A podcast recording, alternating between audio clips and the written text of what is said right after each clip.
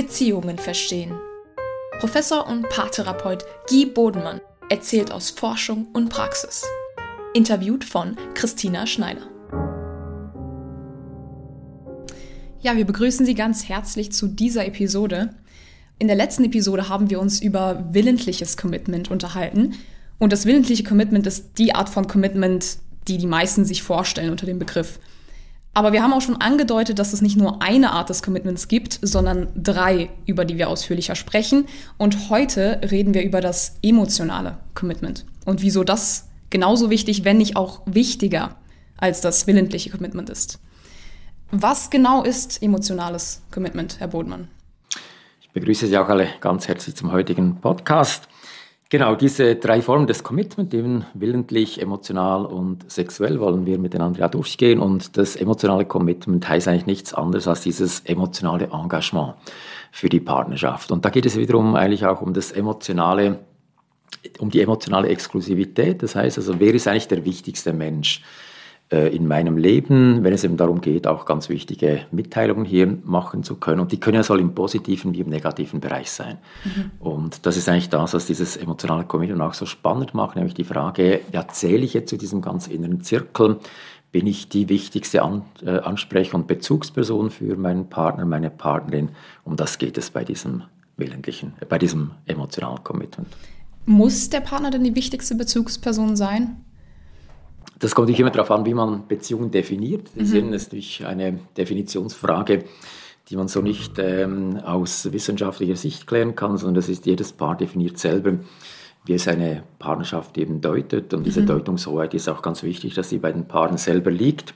Auf der anderen Seite ist es natürlich schon so, dass viele natürlich davon ausgehen, dieser Mensch mit diesem Menschen möchte ich eben zusammen sein, also auch dieses willentliche Commitment vom letzten Mal ja meint, also man hat diese Langfristigkeit diese Zeitdauer eigentlich auch vor Augen. Und damit wäre natürlich schon diese Idee, dieser Mensch ist mir besonders nah, der ist mir besonders wichtig und dann ist meistens auch eben der wichtigste Mensch ist dann eben auch der Partner, die Partnerin. Mhm. Und geht es jetzt nur darum, dass der Partner jetzt per eigener Definition die wichtigste Bezugsperson ist? Oder gibt es da irgendwelche Schritte, die man befolgen muss oder irgendwelche Kompetenzen, die man besitzen kann für emotionales Commitment? Ja, es ist eigentlich äh, relativ komplexes Ganze, weil es geht immer darum, dass man mal überhaupt diese Definition vornimmt und sagt, also wenn ich etwas habe, was mich plagt, dann gehe ich zum Partner, zur Partnerin. Das ist mal eine willentliche eben auch Festlegung, dass ich sage, doch, diese Bedeutung hast du, diese Bedeutung steht dir zu, kommt dir zu. Und so definieren wir das wechselseitig. Es geht ja auch immer nur das Wechselseitige, nicht ich mache das einfach nur bei Person B und B macht es dann nicht auch bei mir, sondern das ist doch diese Definition eigentlich, wir beide sind uns nah, wir beide möchten uns emotional diese Nähe geben. Mhm. Und da ist natürlich auch ganz zentral eben auch, äh, wie das entsteht, ist eigentlich eine Frage eigentlich der Selbstöffnung. Also es geht eigentlich immer darum, wie äh, teilen uns auch eben mit. Und da geht es eigentlich immer darum, dass ja ganz viele sagen wir mal so Stressoren im Alltag erlebt werden, Situationen, wo man sich äh, unwohl fühlte, wo man sich vorgeführt fühlte, wo man sich kritisiert fühlte, wo man sich zurückgewiesen, zurückgestoßen, isoliert fühlte, was auch immer. Mhm. Und solche Situationen sind eigentlich die, die uns ja auch nachhallend dann eben begleiten und dann denkt, was war denn da? Auch eine gewisse Bitterkeit zum Teil eben auch mit sich bringen. Und hier eben die Frage jetzt, wem erzählt man denn das? Mhm. Und da wäre eben genau diese Partner, der Partner, die Partnerin, die Personen. Da komme ich vielleicht eben abends äh, ein bisschen gelaunt nach Hause, weil irgendetwas vorgefallen ist. Die Partner, der Partner fragt eigentlich, was ist denn mit dir los? Was ist denn passiert? Und dann sehen wir ja ganz häufig auch in den Studien, dass dann, ich sage, es ist überhaupt nichts passiert, ist alles mhm. okay, mhm. statt dass man eben diese Chance ergreifen würde und sagen würde, du ja, effektiv, heute habe ich mich, äh, ja, es war unschön, da habe ich das und das erlebt. Und dann eben nicht nur so oberflächlich bleibt, sondern eben auch diese Selbstöffnung hier praktiziert, diesem Menschen gegenüber. Ja, das bringt ja also auch ein gewisses Vertrauen mit sich, also oder beziehungsweise es setzt Vortra äh, Vertrauen voraus, dass man wirklich sagt, okay, ich erzähle dieser Person, dass ich möchte der das erzählen und nicht lieber meiner besten Freundin, meinem besten Freund. Ähm, und auch wahrscheinlich einen gewissen Mut zu zerbrechlicher zu sein oder auch irgendwie ja, verletzlich zu sein, irgendwie seine tiefsten Gefühle zu äußern, oder? Das ist genau der Punkt. Also es braucht man dieses Vertrauen und es, es ist eigentlich so wie ein, ein Kreislauf. Also es, es äh, setzt Vertrauen voraus, aber es schafft natürlich wiederum Vertrauen. Mhm. Wenn ich das jetzt erkläre und erzähle, wie es mir gegangen ist und dann die Reaktionen des anderen eben sehe und sehe, diese Person geht sehr feinfühlig auf mich ein, diese Person versteht mich, diese Person, der bin ich wichtig, dann ist es natürlich wiederum das nächste Mal dann einfacher, auch äh, diese Selbstöffnung zu betreiben. Damit braucht es mal zum einen eben dieses Vertrauen, diese Grundlage und die ist eigentlich gegeben rein schon natürlich mal per Definition, dass man sagt, also diesen Menschen möchte ich ja vertrauen, ohne Vertrauen eigentlich auch keine Basis für eine gesunde Partnerschaft, aber ich muss dieses Vertrauen immer wieder spüren, ich muss auch in dieses Vertrauen investieren. Und dann braucht es eben, wenn ich mal denke, doch, es ist hier äh, dieses Vertrauen da, brauchst du natürlich auch den richtigen Zeitpunkt. Mhm. Und dieser richtige Zeitpunkt ist entscheidend, weil ganz häufig hat man ja, kommt man nach Hause und denkt jetzt, puh, ich bin noch mal völlig erledigt, mir geht es noch gar nicht gut. Und dann, wenn die Parin der Partner gleich da fragt, was ist denn los? Dann ist diese Frage zwar richtig und wichtig und auch zum richtigen Zeitpunkt gestellt, weil damit mhm. signalisiert sie mir, ich realisiere es, damit dir etwas nicht gut ist, etwas ist vorgefallen und ich lade dich ein, davon zu erzählen. Aber ganz häufig ist das, ist das noch nicht der richtige Zeitpunkt, weil ich mhm. brauche jetzt so ein bisschen runterzufahren, mich zusammen. Und damit, wenn ich dann sage, du ist schon okay, lass uns später darüber reden, dann wäre es effektiv auch notwendig, dass dieser spätere Zeitpunkt kommt, dass man dann abends vielleicht, äh, wenn die Kinder im Bett sind und es ganz entspannt ist, man gegessen hat, dann nochmals nachfragt und sagt, magst du jetzt erzählen? Ähm, ich habe gemerkt vorhin, als du nach Hause kamst, dir ging es nicht gut. Und dann sollte man diese Chance packen. Das heißt, es braucht Vertrauen, es braucht Zeit, aber es braucht auch die Kompetenzen. Wie erzähle ich jetzt denn, was vorgefallen mhm. ist? Und mit Kompetenzen, was meinen Sie damit? Also was wären denn positive oder gute Kompetenzen, was wären schlechte Kompetenzen? Also gute Kompetenzen wären, wenn ich jetzt eben nicht einfach nur die Geschichte erzähle, die sich mhm. zugetragen mhm. hat, sondern erzähle, was diese Geschichte mit mir gemacht hat. Also, also nicht nur sachliche Ebene. Genau, also diese sachliche Ebene ist ja das, was auch ganz häufig eben berichtet wird, da war so das und das und da ist das und das vorgefallen und dort und dort war das.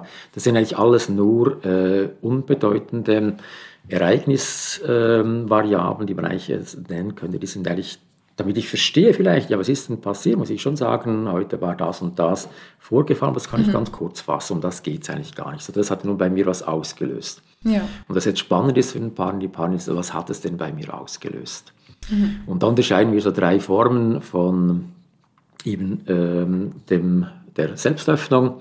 Und da haben wir auch Beispiele, die wir jetzt gleich hören wollen. Mhm. Und auf diese Beispiele beziehen wir uns dann gleich. Ja, dazu hören wir erstmal ein Beispiel das bezieht sich auf so eine oberflächliche Selbstöffnung oder auch, ja, wie soll man das nennen? Keine Selbstöffnung im Prinzip. Miriam hatte einen frustrierenden Tag erlebt. Sie hatte für einen kranken Kollegen eine Zusatzaufgabe übernommen. Dies wurde von der Vorgesetzten weder gewürdigt noch wertgeschätzt. Vielmehr kritisierte sie diese heute und meinte, dass sie schneller und genauer arbeiten müsse. Miriam erzählt am Abend nur beiläufig, dass es ein mühsamer Tag war, mehr nicht. Auch auf Nachfrage meint sie, dass alles okay sei, der Job wäre nun halt mal kein Zuckerschlecken. Puh, was war das heute wieder für ein Scheißtag? So macht die Arbeit keinen Spaß. Genau, und das an diesem Beispiel ist eigentlich sehr spannend war, weil das, sie sind äh, im Prinzip, es wurde eigentlich gar nichts richtig erzählt. Also man versteht zwar jetzt, was die Situation war, was da genau vorgefallen ist, aber ich habe keine Ahnung jetzt als Zuhörerin, Zuhörer, wie das dem Partner, der Partnerin ergangen ist in dieser Situation. Und das ist eigentlich das, was hier schade ist, weil man wird ja eingeladen, man kam ja hier missgelaunt nach Hause, die Partnerin, der Partner fragt nach, mhm. bietet eigentlich Gelegenheit, darüber zu berichten. Ja, genau, der Teil und, war da. Genau, und stattdessen erzählt man auch die Situation, die ist eigentlich auch langweilig, die ist nicht spannend. Man möchte ja mehr über den Menschen erfahren, den man eben lieb hat und mhm. dieser Mensch erzählt gar nichts. Ja, und das Interessante ist ja auch irgendwie, viele reden ja auch, kommunizieren wahrscheinlich auch täglich so und denken dann oder erzählen dem Paartherapeuten, aber wir reden doch jeden Tag, wir erzählen uns doch alles und Ganz also genau. ich weiß nicht, man kommt ja. da ja vielleicht auch nicht von selbst drauf, dass das nicht das Gleiche ist, wie eben von sich reden und was es mit einem gemacht hat. Ganz genau, und das ist der, der, genau der wichtige Punkt, oder, auf den Sie hier hinweisen. Also ganz häufig redet man ja viel und äh, also insgesamt ja noch nicht so viel, aber während geredet wird, wird meistens so geredet.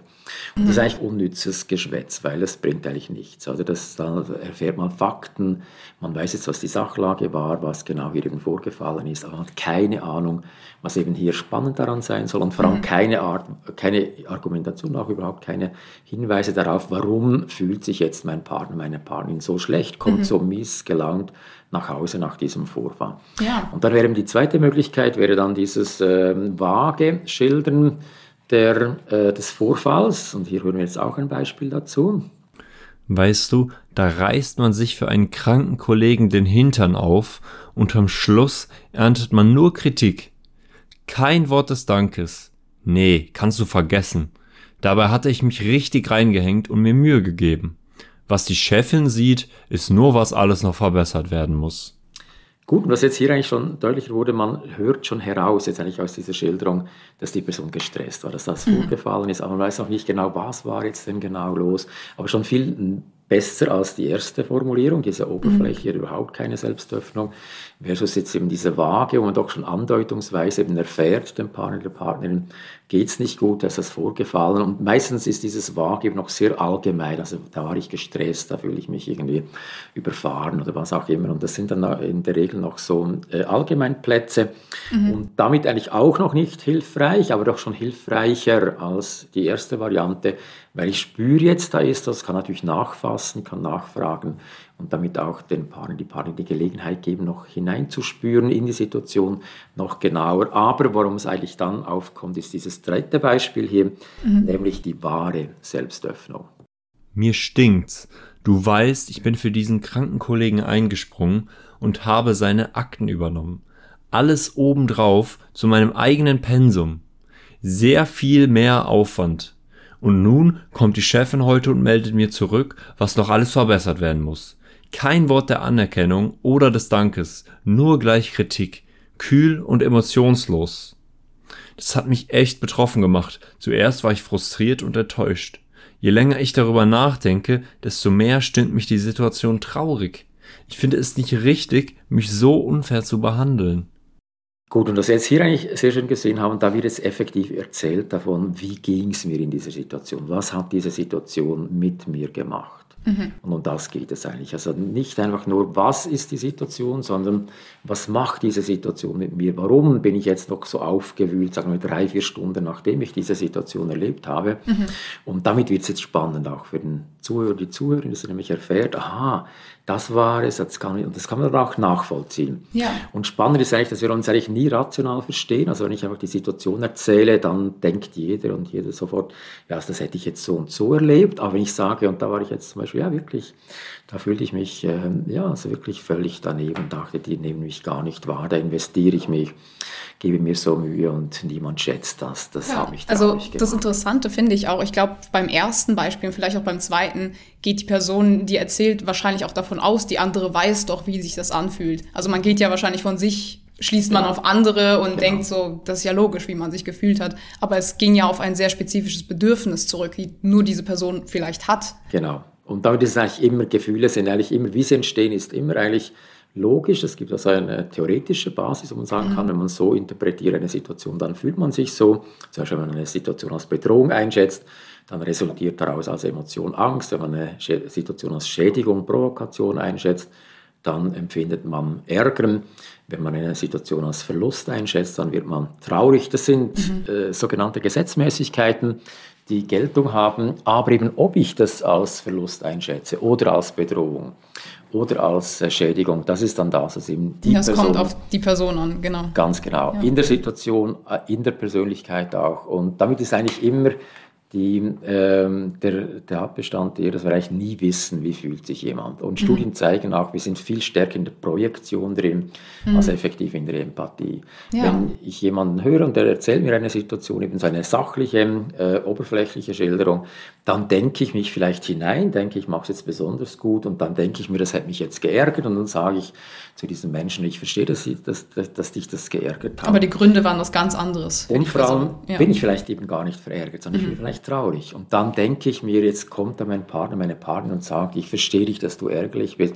Dabei bin ich ja traurig. Und damit fühle ich mich nochmals mhm. nicht verstanden. Und das macht das Ganze dann noch schlimmer. Mhm. Wenn ich dann immer wieder denke, also dieser Mensch versteht, versteht mich, mich gar nicht, niemand versteht mich, dann wird es am, am, am, Schluss eben dann dazu führen, dass man sich immer weniger selbst öffnet und denkt, das bringt ja ohnehin nichts. Ja, also ich finde es auch sehr interessant, weil man ja auch wirklich direkt Zugang zu den Bedürfnissen und Wahrnehmungsmustern des Partners kriegt. Und das interessiert einen ja auch als mhm. liebenden Partner. Warum fühlt diese Person sich so und worauf kann ich in Zukunft vielleicht Acht nehmen, weil ich weiß, dass das ein Wunderpunkt ist. Und genau. da kann man ja einfach nicht selber darauf kommen. Man kommt selber nicht darauf. Und das Spannende ist auch, selbst die Person weiß ja häufig nicht selbst, warum sie Ja, ja, das wollte ich auch sagen. So, woher, also für die dritte genau. Variante braucht man doch selber auch eine gewisse Kompetenz der ja. Emotionserkennung bei sich selber. Erkennung, aber eben auch diese Hilfe, diese Zeit, oder, dass man auch überhaupt mal jemanden hat und der nachfragt und sagt, wie ist denn das für dich? Warum hatte ich das denn so mhm. jetzt betrübt? Äh, was war denn genauso schlimm an dieser Situation? Damit lerne ich mich eigentlich auch besser kennen. Und da hat eigentlich diesen doppelten Effekt. Also ich lerne mich selber kennen als sprechende Person, sage, ja, jetzt verstehe ich es eigentlich auch erst besser, weil vorher hatte ich einfach dieses schale äh, negative Gefühl. Und jetzt spüre ich doch, doch, das ist schon was, was mich wirklich traurig gemacht hat, mhm. war eben diese, ähm, dieses nicht wahrgenommen werden, nicht gesehen werden. Aber da war vielleicht auch ein, ein, Stück weit Ungerechtigkeit dabei. Die anderen werden immer gelobt für das, was sie tun. Ich ähm, engagiere mich da so dermaßen und bekomme nie ein Lob. Mhm. Und dann spürt man plötzlich, worum es eigentlich genau ankommt. Das ist natürlich auch wiederum spannend dann für den Partner, die Partnerin. Ganz ja. genau. Ähm, aber was ist, wenn jetzt das Problem bei Partnerschaften, wo eben sehr oberflächlich kommuniziert wird, kann das sein, dass da vielleicht das Problem ist, dass die Partner selber keinen Zugang zu ihren eigenen Gefühlen haben und vielleicht wirklich nicht über Ärger und es hat mich gestresst hinaus wissen. Ja, also es gibt natürlich jetzt verschiedene Gründe. Also ein Grund ist sicher mal, viele haben es auch nie gelernt, zu Hause mhm. über Gefühle zu sprechen. Das war eigentlich vielleicht immer eine sachliche Kommunikation, vielleicht politische Gespräche, irgendetwas. Aber dieses wirklich äh, zu sehen, auch bei den Eltern vielleicht eben auch mal wahrgenommen zu haben, wie machen die das eigentlich? Also diese emotionale Kompetenz auch zu erfahren. Das ist natürlich ein ganz wichtiger Punkt, oder? Ja, dass ja. man sieht, man kann und auch die ganze Palette, auch die Benennung von Gefühlen. Oder viele wissen auch gar nicht mal, was ist eigentlich der Unterschied zwischen ich bin ärgerlich, ich bin ein bisschen sauer, ich bin enttäuscht, ich bin frustriert. Was sind da die Unterschiede? Das wissen ganz häufig Menschen nicht, weil sie das alles in einen Topf schmeißen oder gar nicht wissen, wie viele verschiedene Emotionen es überhaupt gibt. Also da fängt es mal überhaupt an, so mit dieser, mhm. mit dieser Lernerfahrung über Gefühle zu reden, zu hören. Das wird auch ganz selbstverständlich gemacht. Mami und Papi machen das einfach so, die erzählen sich, du, heute war ich ärgerlich, heute war, war ich traurig, da mhm. habe ich das und das betrübt, damit hört man das und dann hört man noch, warum war ich denn betrübt und dann macht man auch diesen Link zwischen eben Emotion und ähm, Kognition und das macht das Ganze natürlich mal zum einen sehr spannend. Ja. Zweitens ist natürlich auch immer eine Frage eben der Situation selber, also denke ich mir, das hat Platz, kann ich mir das auch leisten, mich hier zu, selbst zu öffnen, weil damit mache ich mich, ja, wie Sie es vorhin schon sagten, auch verletzlich. Mhm. Das heißt, ich muss da von meinem hohen Ross heruntersteigen, von dieser starken Position. Ich bin da so stark und kann da alles und mich erschüttert nichts. Wenn ich jetzt plötzlich sage, das hat mich traurig gemacht, diese Kritik, dann wird es natürlich sehr viel mehr ähm, bei mir sein, weil ich wirklich traurig bin. Also nicht mhm. sagen, es hat mich völlig verärgert, weil ich ja gar nicht verärgert bin. Aber natürlich über Ärger zu reden ist mal einfacher, als über Traurigkeit zu reden, weil Ärger ist eine starke Emotion. Da fühle ja, ich mich in ja. der Kraft. Und wenn ich sage, ich bin traurig, dann bin ich eigentlich in, in, in, in ja, in, in diesem Gefühl der Schwäche drin. Mhm. Und das macht es natürlich schwieriger. Darum denken viele, ja, über Ärger darf ich reden, über Traurigkeit darf ich nicht. Und das ist genau falsch, weil wir mhm. müssen über diese Traurigkeit reden. Und man wird mitnichten schwächer dadurch, sondern im Gegenteil, es tut gut, mal eben das auch ausdrücken zu können. Ja, und das, das ist wahrscheinlich der Denkfehler bei vielen, dass sie denken, dass sie das verletzlich macht und angreifbar und in Wirklichkeit, ja, stärkt das die Beziehung, ja? Oder ist vielleicht sogar die Voraussetzung, dass eine Beziehung langfristig auch glücklich existieren ganz kann, genau, oder? Ganz genau. Darum ist diese ja. Selbstöffnung, diese emotionale Selbstöffnung der Schlüssel. Es ist nicht einfach nur Kommunikation, Reden, wie viele meinen, mhm. sondern es ist immer innerhalb des Redens diese emotionale Selbsterfahrung. Ja. Die ist durch Ausdruck darauf von emotionalem Commitment. Dann spüre ich eben, dieser Mensch erzählt mir das und das erzählt mhm. er nicht überall herum dass mhm. er traurig ist nach einer Kritik, sondern da erzählt er von Ärger. Wenn ich dem so zuhöre, wenn wir mit Freundinnen und Freunden reden, dann höre ich allem, dass er sagt, das war ärgerlich und so. Aber dass er wirklich traurig war, das sagt er nur mir. Das mhm. gibt diese emotionale Exklusivität, dieses Gefühl, ich bin die vertraute Person und das schafft natürlich ganz stark eben diese, dieses emotionale Commitment, dieses Gefühl, diese Partnerschaft ist wichtig, da bin ich wichtig, da bin ich für dich wichtig, du für mich wichtig und dieses Gefühl ist ganz zentral. Ja, also man entwickelt ja quasi so eine Art Feinfühligkeit für seinen Partner. Also viele denken ja zum Beispiel auch so, ja, der richtige Partner, den erkennt man daran, dass er einem so die Wünsche von den Lippen abliest, was ja psychologisch nicht wirklich möglich ist von Anfang an. Aber manche können das ja schon irgendwann nach einer gewissen Zeit, in gewisser Weise zumindest. Und das machen sie dann wahrscheinlich durch diese vielen emotionalen Selbstöffnungen, die denen offenbart haben, was vielleicht im Partner vorgeht. Und dann können die wahrscheinlich in den nächsten Gesprächen das auch mehr ähm, nutzen, um vielleicht mit dem Partner zusammen auszuarbeiten, was denn los ist, weil die die Person auch wirklich kennen von Herzen. Mhm. Genau, das ist genau der wichtige Punkt, den Sie ansprechen, diese emotionale Feinfühligkeit. Also dieses, mhm. es, ist, es ist ein, ein Radar, ein Sensorium man spürt mal, und das, das sind wir auch relativ gut als Menschen, man spürt, dass ja auch häufig paraverbal, nonverbal kommuniziert, das ist Stimmlage, mhm. Tonfall, das ist eben auch so Körperhaltung, Gestik, Mimik und die lesen wir relativ gut, weil die war auch evolutionsbiologisch sehr wichtig, dass wir mhm. erkennen konnten, wie ist, in welcher Stimmung befindet sich ein Mensch, ist er in einer aggressiven Stimmung, in einer freundlichen, zugewandten Stimmung, in einer traurigen Stimmung. Und entsprechend ist es mal sicher ein ganz wichtiger Punkt, der, der Startpunkt eigentlich für solche Gespräche, dass ich überhaupt realisiere, dieser Mensch kommt jetzt hier in einer äh, Verfassung zu mir, die eben anzeigt, dass, äh, dass er gestresst ist, dass er eben hier traurig ist, dass irgendetwas vorgefallen ist. Mhm. Und diese Feinfühligkeit ist eigentlich auch das, was wir ja aus der Bindungstheorie her kennen, mhm. ist eigentlich die Schlüsselgröße, wir nennen es auch ähm, eben die Responsivität oder eben auch die Sensitivität. Das heißt, so diese Frage, erkennen wir diese ähm, Gefühlszustände, diese Schwankungen, diese Unterschiede und wie gehen wir darauf ein? Mhm. Und das sind ja vier Facetten, die richtig, wichtig sind. Mal das Wahrnehmen, eben das Erkennen, mhm. dann die richtige Interpretation. Und die haben gesehen, die ist schwierig, ich muss das so nachfragen, ja. ich muss mir erklären. Die und vielleicht nur erfahrungsbedingt möglich. Ganz genau. Und dann drittens die Promptheit, ich muss das möglichst schnell tun, darum eben auch gleich sofort rein und fragen, du, was ist los? Auch wenn dann später das Ge Gespräch erst erfolgt, aber schon mal gezeigt Die Bereitschaft haben, zeigen, ich genau, bin da. Ich habe es realisiert, ich bin da für dich und dann eben auch, wie gehe ich darauf ein, die Angemessenheit. Mhm. Und das ist eigentlich ein ganz wichtiger Teil dieser emotionalen Selbstöffnung. Das heißt, es braucht auf Seiten der Person, die jetzt hier eben diesen negativen Gefühlszustand hat häufig den Anstoß, das Anstüpfen des anderen, dass er oder sie sagt, du, was ist denn los, erzähl. Mhm. Damit wage ich es erst, mich hier zu öffnen und dann eben zu spüren, doch, da ist Sensitivität, da ist Interesse da, da ist Empathie da, all diese Kompetenzen eben seitens des Zuhörers, der Zuhörerin. Mhm. Damit wage ich mich dann aus meinem Fenster hinaus, erzähle mit diesem Vertrauen voraussetzt, würde ich auch immer gecheckt. Man schaut dann ins Gesicht des anderen, spürt doch, ich kann dir erzählen, mhm. das ist gut. Wenn, wenn ich dann sehe, im Gesicht bewegen sich welche Muskeln, wo ich dann denke, oh, vielleicht ist es gleich noch nicht so geschehen, mhm. dann verstumme ich wieder. Aber es sind natürlich ganz wichtige Feedback-Prozesse. Und damit ist natürlich auch Bindung ein ganz zentrales Thema. Selbstöffnung mhm. schafft Bindung. Und Bindung wiederum ist die Voraussetzung auch für Selbstöffnung. Und dann mhm. ist durch Vertrauen ist ja ein ganz zentrales Bindungsthema. Also es ist wie so ein Kreislauf. Und ähm, wie ist das jetzt mit Personen, die jetzt zum Beispiel einfach von ihrer Person aus nicht so das Vertrauen haben? Das geht ja wahrscheinlich dann auch zurück in die Kindheit. Was hatte ich für ein Bindungsmuster mit meinen Eltern? Konnte ich kommunizieren, was ich kommunizieren genau. will? Und und das ist genau der wichtige Punkt. Das ist also nicht etwas, was jetzt nur diese Partnerschaft bezieht, diesen Paaren, diese Partnerin hier betrifft, sondern da, bringen wir ganz viel Gepäck von äh, früher mit, an Bindungsstile auch mit, eben, die wir erworben haben in der frühen Kindheit oder auch in der mhm. gesamten Entwicklung bis zum heutigen Tag. Ja.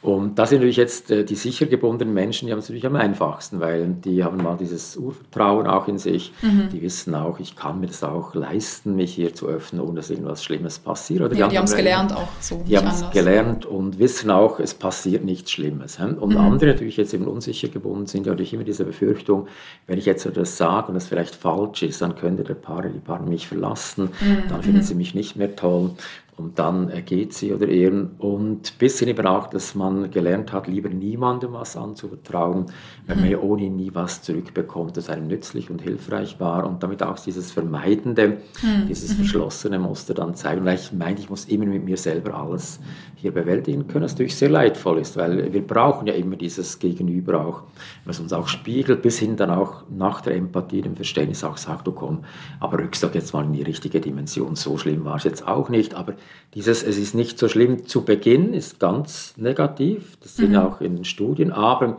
wenn ich dann nachher, nachdem ich verstanden habe, auch das versuche einzuordnen, dann eben nachträglich sage, aber jetzt müssen wir es doch auch mal ins richtige Licht rücken. Diese Kritik heißt jetzt nicht, dass sie dich alle äh, für völlig unbrauchbar und unfähig halten, sondern da war jetzt heute vielleicht auch, weil die Vorgesetzte äh, hier in schlechter Laune war, hat dich ein bisschen übel attackiert, unschön, aber das heißt es nicht, dass sie dich gleich als ganze Person in Frage stellt. Mhm, und solche ja. Interventionen sind dann eben auch wichtig und die zeigen dann eben auch, das ist hilfreich und eine Person, die eben vermeidend gebunden ist, sich gar nicht mitteilt, der fehlen dann auch diese unterstützenden äh, Momente eben seitens der Paarin des Partners. Ja, ähm, das ist aber auch dann irgendwie ein Problem, wenn man jetzt zum Beispiel nicht gelernt hat, so aus seiner Bindung heraus, ähm, ja, entweder nicht gelernt hat zu kommunizieren, wirklich sich selbst zu öffnen, aber auch nicht gelernt hat, feinfühlig zu sein, seinem Partner gegenüber. Und das geht ja nur beidseitig, dieser Prozess. Also wenn die eine Person sich nicht öffnet, wird die andere sich in Zukunft wahrscheinlich auch nicht öffnen. Und wenn die eine nicht feinfühlig reagiert, dann wird wahrscheinlich in Zukunft nichts mehr erzählt. Das ist ja wieder so ein Teufelskreis. Oder? Ja, aber den können Sie sich durchbrechen, indem eine mal vorangeht. Dann nehmen wir mal an, mhm. eine sicher gebundene Person zeigt der unsicher gebundenen Person, ich öffne mich und da passiert ja nichts. Ja, Am anderen ja. Tag bist du immer noch bei mir. Und Partnerschaften sind robuster, als dass man gleich einmal etwas sagt, was nicht so passt, dann gleich äh, stehen gelassen wird. Das sind dann eben diese Erfahrungen, die auch Bindung wieder korrigieren können. Das heißt, wenn ich jetzt mit einem unsicheren Bindungsstil komme, vielleicht ängstlich, gebunden, auch eifersüchtig natürlich immer denke, ja, dass er jetzt so negativ nach Hause kommt, hat er da jemanden kennengelernt, ist da was vorgefallen, sind mhm. natürlich diese Gedanken, die gleich kreisen. Dann hilft wahrscheinlich umso mehr darüber zu reden, ganz genau. zu wissen, es geht gar nicht ja, darum. Es geht überhaupt nicht um das, ich wurde da kritisiert, das ist natürlich eine ganz andere Geschichte und damit eben auch ganz wichtig, aber natürlich auch immer vor diesem Hintergrund, man macht immer wieder neue Lernerfahrungen mit diesem Menschen und ich spüre doch, da kann ich mich darauf verlassen, da kommt was und das ist was äh, Authentisches, nicht einfach gespielt, so mhm. vorgespieltes Interesse und äh, äh, vorgetäuschte Empathie, sondern wirklich spürbar, dieser Mensch versteht mich, der will mich verstehen, der versteht auch, wie es mir jetzt geht. Mhm. Dann realisiere ich auch, doch, das gibt es auch. Das hatte ich zwar vielleicht früher nie, aber ich spüre jetzt doch, da gibt es das. Und das sind diese Erfahrungen, die dann diese Menschen auch machen können und damit auch den Bindungsstil überlernen können. Ja. Ähm was ist denn jetzt, wenn eine Person diese Selbstöffnung nach außen hin mit anderen Personen hat? Das ist ja in Ordnung, solange das nicht irgendwie mehr im größeren Ausmaß ist als mit der Bezugsperson. Oder was würde das mit einer Beziehung machen, wenn man das jetzt nicht so reguliert? Und ja, Sie können sich eigentlich vorstellen wie eine Zwiebel. Also im inneren Kern der Zwiebeln, da sitzt jetzt vielleicht eben also das Ego und dann die, die zweite, der zweite Ring wäre dann die Partnerin Partner und dann kommen dritter Ring, vierter Ring, fünfter Ring und, und so weiter und so fort. Und da, daran sieht man eigentlich auch schon, es ist nicht einfach äh, dieser zweite Ring, der umschließt den ersten und das ist der nächste. Mhm. Das heißt, wenn ich jetzt mal sage, okay, ich gehe jetzt mal zum dritten vierten Ring über schon, dann würden wir auch dieses Gesetz der Zwiebel ja im Schluss eigentlich nicht richtig äh, verstanden haben. Wir sollten eigentlich schon diese, diese Idee respektieren und das sagt, dass das eigentlich auch die Systemtherapie sei der nächste Mensch ist der wichtigste Mensch mhm. und zu dem gehört auch dieses wichtige Material. Ja. Und wenn ich da eben das überspringe und sage, ich erzähle es jetzt äh, der besten Freundin und ich trage auch Beziehungsprobleme raus und mhm. telefoniere dann, sage, was meinst denn du dazu? Dann gibt es eine Grenzüberschreitung, die eigentlich hier eben nicht das ist, was emotionales Commitment meint. Das wäre dann emotionale Untreue. Das wäre eigentlich emotionale Untreue, Weise. ganz genau. Das wäre also mal in einem, eine Form der emotionalen Untreue, dass ich eigentlich wichtige Inhalte, die uns betreffen, raustrage und damit eigentlich zeige, du bist nicht die wichtigste Person für mich und das ist natürlich eine schmerzhafte Erfahrung zu sehen. Ich bin da Gleichzeitig erlaubt es auch nicht, die Probleme wirklich anzugehen. Wenn mhm. Beziehungsprobleme herausgetragen werden, statt dass man es miteinander diskutiert, dann vergibt man diese Chance eben daran zu arbeiten. Und was natürlich auch dazu kommt, ist eben emotionale Untreue eben auch, wenn wichtige Fantasien, Inhalte, Wünsche, Bedürfnisse mit anderen Menschen ausgelebt werden, mhm. als mit dem eigenen Partner, der eigenen Partnerin. Ist emotionale Untreue schlimmer als so physische Untreue in der heutigen Zeit? Ja, also ich würde sagen, es geht ganz eng Hand in Hand. Und mhm. das Spannende ist, was wir auch schon das letzte Mal hatten bei der äh, Monogamie, ist ja auch diese Idee, dass eben das immer mehr verschmilzt. Also früher war auch sexuelle Untreue, das war einfach die einzige eine, Untreue. Genau, genau, und heute sehen wir eigentlich, da ist ganz viel eben Emotionales verwoben damit. Man spürt dann eben dieser Mensch, der ist einem anderen Menschen näher. Das ist, äh, und das ist natürlich extrem, und ich würde sagen, aus bindungstheoretischer Sicht absolut richtig, das ist schlimmer als sexuelle Untreue, mhm. weil eben diese Bindung strapaziert wird, dieses Gefühl, dir vertraue ich, zu dir stehe ich. Ich dachte, du stehst auch zu mir und sehe ich, das wird eigentlich aufgeweicht. Du bist einer anderen Person sehr viel näher emotional als mir und das ist eine ganz starke Verletzung. Ja, interessant, obwohl richtig viele Menschen ja immer noch sehr fokussiert auf der physischen Untreue sind. Ja. Aber man merkt auf jeden Fall die Verschmelzung. Darüber reden wir ja dann in der nächsten Episode, wo denn da jetzt genau die Grenze ist. Genau. Ähm, ja, sehr wichtige Form des Commitments. Ist das die wichtigste, würden Sie sagen, Form des Commitments? Äh, ich würde sagen, sie ist eine ganz, ganz zentrale, ja, weil mhm. es eben, eben, darum geht und damit ist es auch vielleicht noch wichtiger als das willentliche Commitment, weil da sind es ja, ist es mehr eine rationale Geschichte. Ich orientiere mich an dieser Langfristigkeit und mhm. stelle mich darauf ein, aber natürlich, das bedingt natürlich auch, dass ich dieser Langfristigkeit auch emotionales Futter gebe, dass ich das unterfüttere eben mhm. mit einem emotionalen Verhalten, mit einer emotionalen Einstellung, mit Emotionsregulation und eben Selbstöffnung. Und da würde ich schon meinen, ohne emotionales Commitment würde ich meinen, hat eine Partnerschaft keine reale mhm. Chance auf Langfristigkeit. Ja, spannend. Ja, das geht ja auch an das wichtigste Bedürfnis des Menschen, das Bindungsbedürfnis. Das genau. Spricht das ja genau an, also verständlich, warum das so wichtig ist. Wie kann man emotionales Commitment stärken, wenn man jetzt merkt, okay, irgendwie ja. funktioniert das nicht. Was macht man? Da wären wir eigentlich wieder bei diesen Punkten, die wir schon hatten, ein Stück mhm. weit. Eben, es geht mal darum, diese Feinfühligkeit zu trainieren. Oder? Also mhm. mal zu realisieren, wenn jemand, also wenn es der Partner, die Partnerin schlecht gelaunt nach Hause kommt, nicht das gleich auf sich zurückführen und denken, er oder sie kommt nicht äh, gut gelaunt nach Hause, weil er oder sie nicht mehr gern bei mir ist, mich nicht mehr liebt, oder? Mhm. Das ist ja ganz häufig diese Fehlattribution, die sich hier zeigen, sondern dass eben das äh, Ganze hier eben doch etwas ist, das mitunter eben eine ganz andere Bedeutung haben kann.